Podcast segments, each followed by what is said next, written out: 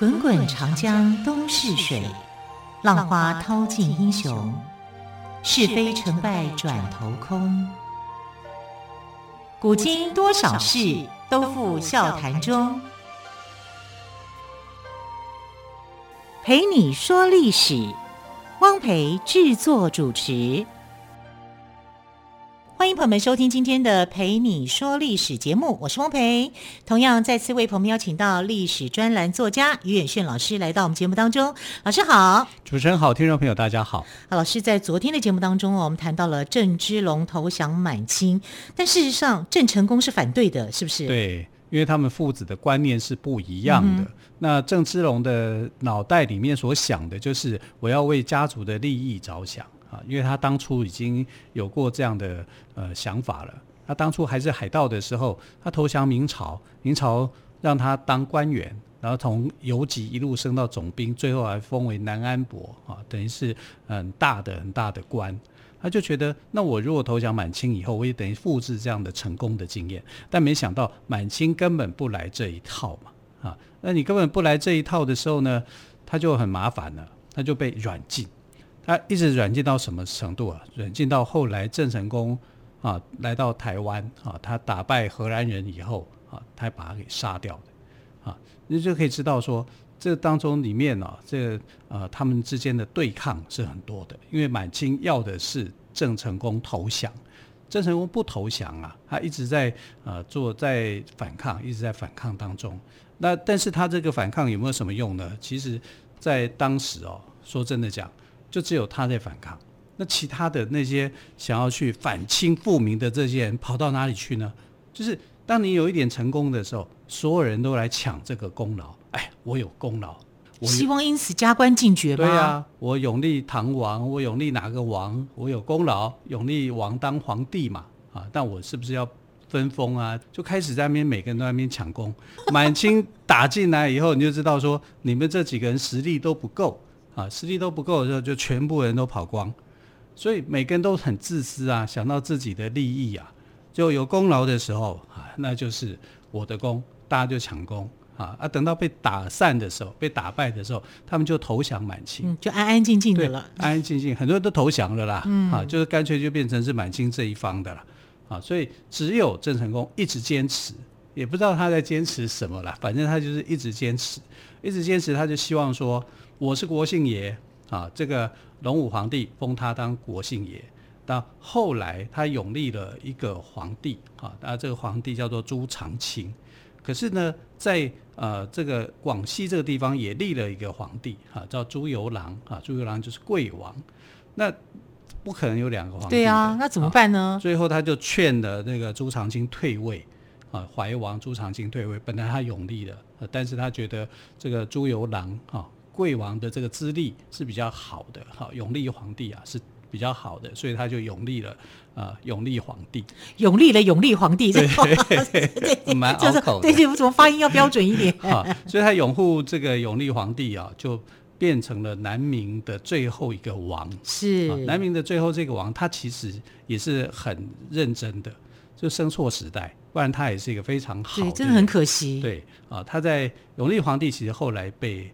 啊，吴三桂在啊广西把他杀害，杀害了以后呢，郑成功来到台湾，包括郑经在内，就一直使用永历皇帝的年号，嗯、啊，就是用永历帝，永历几年，永历几年，啊，就啊虽然皇帝死了，但是还是用他的一个年号，啊，这是很特殊的一个状况。整个来讲啊，就是郑成功就是决定要反清复明，但他反清复明，他结合的身边的这群人一盘散沙。不团结啊！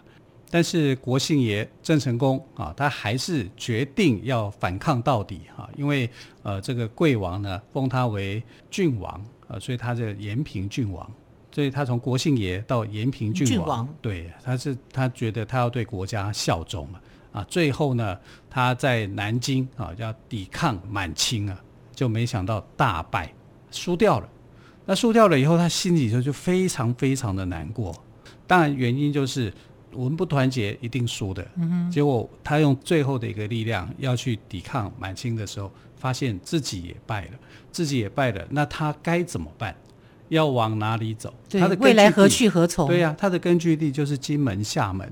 那么金门、厦门怎么看都是一个岛，小岛型的嘛。那你要怎么样去对抗呢？腹地又那么小，所以后来他的一个幕僚就建议跟他讲说，金门跟厦门啊都不是最好的基地，那不如呢去夺取荷兰人占领的大员。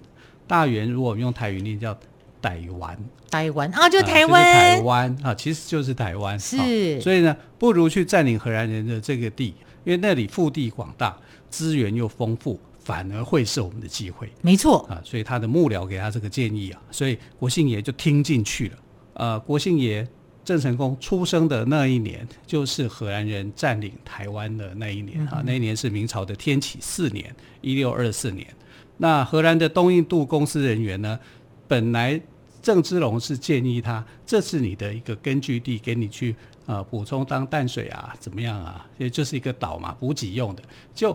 荷兰人进去以后，发现这里资源那么多，有鹿、梅花鹿、梅花鹿到处都有啊。然后这个有平原，我可以开发很多，我可以种、啊、种甘蔗，哈，做什么的，稻米什么都可以。对，它开发以后不得了，它可以卖。又有水源，对，什么都有，什么都有，所以他就把它占领了，而不是当做是一个补给站而已，它是占领了。所以在这边有学校。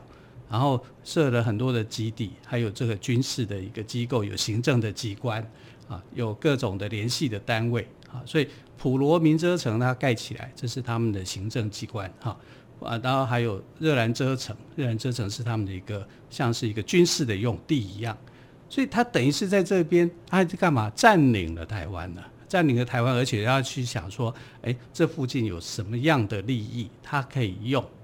你知道他们还听说，在台湾的东半部，哈，也就是花莲、台东这个地方，啊，有金银岛，到处都有黄金。那以他们的性格，一定会去挖吧？对，啊，所以他们还有去做黄金传奇一样，啊，就去到处去找。那我好奇是，他们挖到了没？呃，没有，好像是到什么时候有挖到，你知道吗？到刘铭传经营台湾的时候，真的有挖到？对，就是那就是探勘技术进步了。对，就是那个呃金瓜石那边，uh -huh. 所以我们有一个金矿地，就是在金瓜石，嗯、因为在河流里面它是呃沙金嘛、嗯，呃他们就是听说台湾有一条河，不小心都可以捡到金子，所以有这样一个黄金的传说。你看荷兰人占领台湾的时候，他对台湾非常的有梦想啊。但是那个时候来台湾的人多不多？不多，好，就是除了原住民、先住民以外，哈，然后荷兰人、还有西班牙人，啊，还有汉人。汉人就是从福建跟广东移来这边，来这里做什么？做工作啦，就是来帮荷兰东印度公司打工的啦。那打工，荷兰人就赚取他们的钱，赚取他们的劳力啊，还要他们去缴税啊，所以就赋税就变得很重。他就说：“这是我的。”啊，台湾是我的，所以你们要听我的，哈，怎么样怎么样，啊，所以就呃，在这种重税的情况之下，老百姓就非常不满，啊，当时汉人有一个叫做郭怀一的，他就起来抵抗，那郭怀一抵抗没多久就被消灭，为什么呢？因为荷兰人的这个枪炮太厉害啊，你拿刀子有什么用？刀棍比不上枪炮。所以他不到一百个人就把这些人全几乎要全歼灭、全杀光。可惜那时候没有枪炮弹药管制条例。对啊，你知道那时候呃来台湾的汉人哦，大概有八千多人，然后在郭怀一事件里面死掉四千多人。哇，等于是一半的人口被杀，这是蛮惨烈的耶。很惨烈啊！那为什么为什么他只杀一半，他不是全杀呢？后来有人就阻止他们，就是说，哎，你不可以把这些汉人啊全部杀掉啊，这样就没有人帮我们做劳力啊，没有人帮我们缴税，是这样子的。然后他那个将领还很骄傲啊，就是说我这个，你看我打这些汉人，你看就像打靶一样，好坏哦。对，所以很多人都觉得说，哎，荷兰人现在福利很好，那郑成功干嘛去赶走荷兰人啊？他们不知道十七世纪的荷兰人其实很坏，对啊，太欺负人了啊，是很欺负人的。好，连日本人都觉得他们被欺负，嗯，所以日本那时候也有来台湾嘛，哈，就是从事一些工作条件，然后就觉得荷兰人也在欺负他们。当时有个日本人叫滨田弥兵卫，他也觉得荷兰人在欺负他们啊，然后就呃上告到这个幕府将军那里啊，甚至引发了这个国际的冲突。你可以知道，台湾在那个时候呢，是各方势力都在角逐，各方势力都在角逐，那谁胜出呢？我们先稍后休息一下，再请岳轩老师来告诉我们。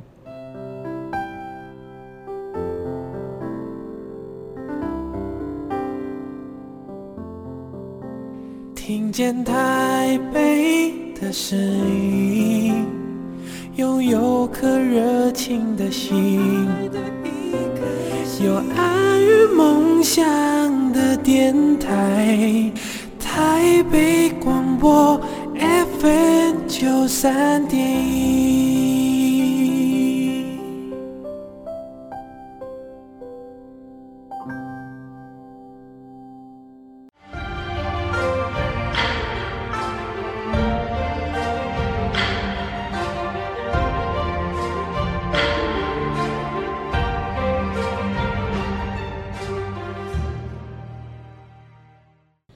你说历史节目，我是汪培。好，刚刚我们历史专栏作家岳轩老师谈到了郑芝龙父子如何经营台湾。对呀、老师，郑芝龙父子他的孩子就郑成功嘛？哦，他们是如何经营台湾呢？因为这是一段很漫长的过程。那我们要先来讲，就是说郑成功跟台湾的一个渊源哈，因为他是在一六二四年出生的，也就是荷兰人从澎湖转进到台湾的这一年，他在日本的千里滨出生的。啊，为什么呢？因为郑成功在日本出生，是因为他妈妈是日本人啊，叫田川氏啊。当然，也有人说他叫翁氏啊。最主要因为田川氏呢，后来他的就是呃认翁氏为父亲啊，就是呃他的这个家庭环境有一些改变啊，但他其实是日本人啊。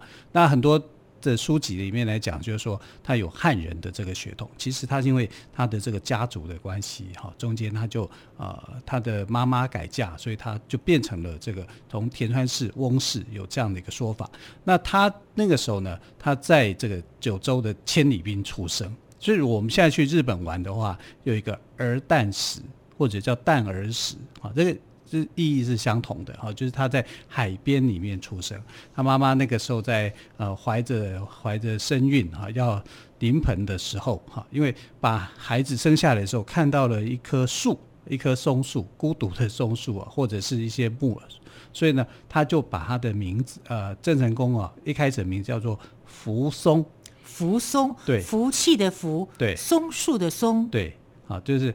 这是希望他孩子有福气啊！你看到一棵松树嘛，一棵大大树嘛啊。另外还有一个名称叫大木，大木对啊，就是大的木头。哦，松树就是一个大的木头。我还以为大眼睛的木，啊、眼睛的木，那叫短巴。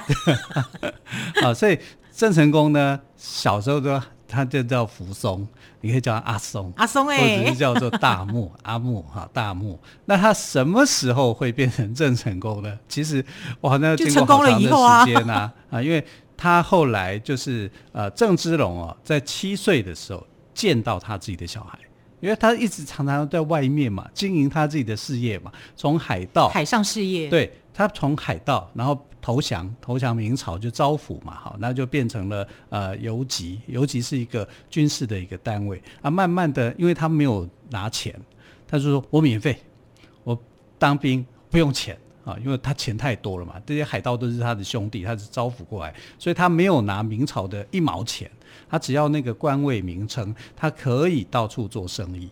反而很好做生意，因为有官方的身份，在明朝的时候，所以他在后来明朝的官位就越做越大，啊，大到什么程度呢？大到后来是当了这个福建的总兵，啊，当了总兵哦，呃，这已经是算是一个很大的一个司令官了，啊，一级要员，啊，所以他就想着说，我要把。孩子跟这个妈妈哈得带回来啊，让他们享受很好的生活。那日本是这样，就是说，如果你要离开日本，要报备，要让这个呃幕府将军知道啊，那所以小孩就先比较容易过关嘛，就先来。所以呃，郑成功是在七岁的时候哈，就先来台湾啊，不是台湾，是到中国，到中国大陆，因为他的祖籍是在福建，福建好，所以他们就先回到福建哈，就是见他的这个。啊，爸爸啊，七岁的时候，嗯、所以他就看到他很高兴啊，哎，小孩子的名字叫福松，又怪怪的哈，所以他把他取名叫做正森，森林的森吗？对，他希望他拥有一片的森林，而不是而不只是一棵松树，而是要一大片的森 林，一大片的森林，一棵不够，对，一棵不够，不行，只有福松不行啊，一棵大木不行啊，你要是一片森林，所以他就他的本名叫做正森，正森，对，森林的森，然后就用请最好的老师。啊，去教他四书五经，也就是读这些汉学，这样哈，读读开始他的这个启蒙教育。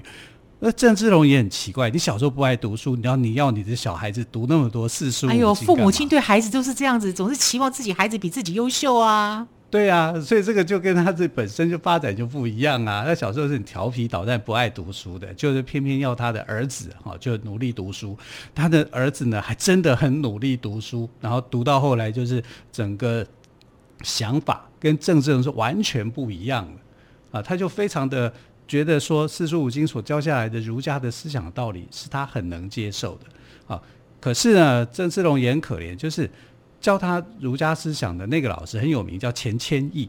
结果钱谦益投降满清，啊，就是当成了一个啊，在他眼中里面来讲说，你应该是要是忠君爱国的啊，你怎么反而有这种落差这种表现？这是后来的事情。哈，这是从七岁开始他就接受教育，到十五岁的时候呢，整个郑芝龙呢，他就这个事业发展最高峰的时候，他就想说，我可以把我妻子给叫回来。就是啊，田川氏从日本叫他回到中国啊，就是在他事业最稳定的时候，发展最强的时候，田川氏呢就经过这个幕府将军的一个批准哈，就来到了中国。可是其实幕府将军那时候跟他讲，就是说你觉得好吗？其实在日本很安全呢，在中国很危险的，因为他们已经意识到了这个呃明朝末年的那个情况。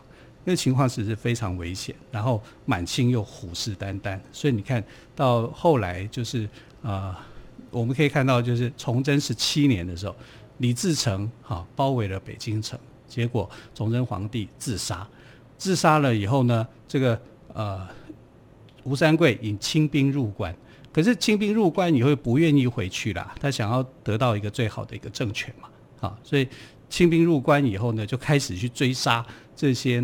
呃，明朝的后代，哈，那明朝的这些后代呢，就往南方逃。那往南方逃的时候呢，就相继有几个王啊，像呃福王啊、唐王啊、鲁王啊，他们就相继称帝。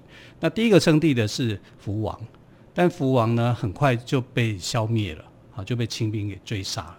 那没有多久呢，就是。第二个这个南明的皇帝啊，就是隆武帝。隆武帝是一个很好的皇帝哈，只是他生错时代哈。隆武帝叫啊朱玉建，那朱玉建的时期呢，郑成功也已经年纪大了啊，就二十几岁了啊，慢慢就这样成长上来了，而且他还娶妻子了。所以这时候的郑芝龙跟郑成功啊，就郑森啊，应该来讲是呃走进到他们的人生当中的第一波的高峰期。可是呢，这个清兵入关的压力很大。你看，福王结束了他的政权，因为被杀嘛。然后唐王呢，就是继位。那唐王继位的时候呢，他就知道说他非常需要人才，一定要留住郑成功还有郑芝龙啊，他们这个父子啊，是变成是他最倚重的。而且这时候的郑芝龙已经不是总兵了，他比总兵身份还高，他叫做南安伯。公侯伯子男，就给他的一个爵位、嗯、啊，就是说我一定要去笼络你嘛啊。然后他看到的呃这个郑森的那个面貌以后，那时候还叫郑森啊。他看到他一表人才，反正就是啊又帅气又高大啊，然后文武兼备啊，就非常喜欢。然后他就想说：“哎呀，要是我有女儿的话，我就把女儿嫁给你。”就皇帝都开口这样子说啊，可是他没有女儿。啊，所以他只好就是说，那我希望你跟我们朱家哈是同一个姓，所以就让他从这个郑森改名叫做朱成功。朱成功，对他让他改让他赐姓国姓爷嘛。国姓爷，对呀、啊，他就国姓，哦、国姓爷就是隆武皇帝封给他的啊，他叫做朱成功。啊，你一定要成功嘛，所以他的这个正身的名字哈就不见了，就变成朱成功。朱成功，对，这种国姓爷就这样来的。对对对，那呃，我们把朱给拿掉，就回复到他的原来的名字，就叫郑郑成功嘛。这是后来我们所知道的。所以郑成功本来的名字很多，初名叫做扶松大木，到后来变郑森，然后变朱成功，后来郑成功。你看 他名字，好多个，好多哦。对，但都表示说他是一个爱国的，是、啊、他是对明朝是非常的忠心的。可是郑芝龙就不这样想，郑芝龙想说。我去帮助这些王，对我来讲有什么好处？我的船队这么多，因为呃，郑芝龙底下的船队最多的时候有二十多万名民众，哎，多二十多万的海盗，哎，从海盗变官兵啊，这样，所以他的事业是非常庞大的。他就在想说，明朝垮台以后，我还可以怎么样去经营他的事业？啊，所以他就想找机会跟这个满清去接触。所以呢，后来满清呢也派人来跟他劝降。满清派出的这名官员叫做洪承畴啊，他是呃明朝历史上面呢非常有名的一个叛将啊，所以他就在想说，我当年当海盗的时候投降明朝，那我获得很好的成果。现在我要投降满清，我也希望能够获得更大的利益。所以郑这个人根本没有什么中心思想嘛。对啊，他就利益嘛，利益考量利益为导向就对了。对啊，但是。他教出来的孩子郑成功就完全不是这样子想的。他说：“你不可以跟我劝降，那我做父亲的要孩子投降的，啊，做这种不忠不孝的事情，这样的话父亲也会很危险。所以他反而去劝告他的父亲啊，就郑成功去劝告郑芝龙，你做的事情是危险的。结果因为郑成功拒绝投降。”所以满清在想说，那你郑芝龙也没有什么作用啊，你发挥不了什么作用，全部把你给扣起来，所以就软禁他，软禁他不让他有任何的机会啊，然后就扣留着，好像当人质一样。等到郑成功呢决心要反满清的时候，郑成功反对满清还有一个很重要原因是他的母亲遭到杀害，因为他的母亲在中国啊，在中国的时候呢，满清入关打到福建的时候呢，就看到田川氏，他就逼迫田川氏，甚至侮辱他。田川氏受辱啊，以后啊，他非常非常的生气啊，他就宁愿。以死明志，嗯，啊，你看日本人个性都是这样，很强烈，很非常强烈的，对，好，所以他就自杀。那他自杀以后，你看郑成功会怎么想？当然很伤心啊，对啊，自己的母亲哎，自己的母亲是屈辱的，是被强暴的，他是自杀明志，对啊，你可以知道他非内心是非常痛苦，他就决定我要反清到底，嗯，这样。决定要跟满清势不两立，是。好，非常谢谢岳轩老师今天跟我们说郑芝龙投降满清的故事哦。更多精彩的故事，欢迎朋友们明天继续收听。老师，谢谢喽，谢谢，谢谢亲爱的朋友，我们明天再会，拜拜。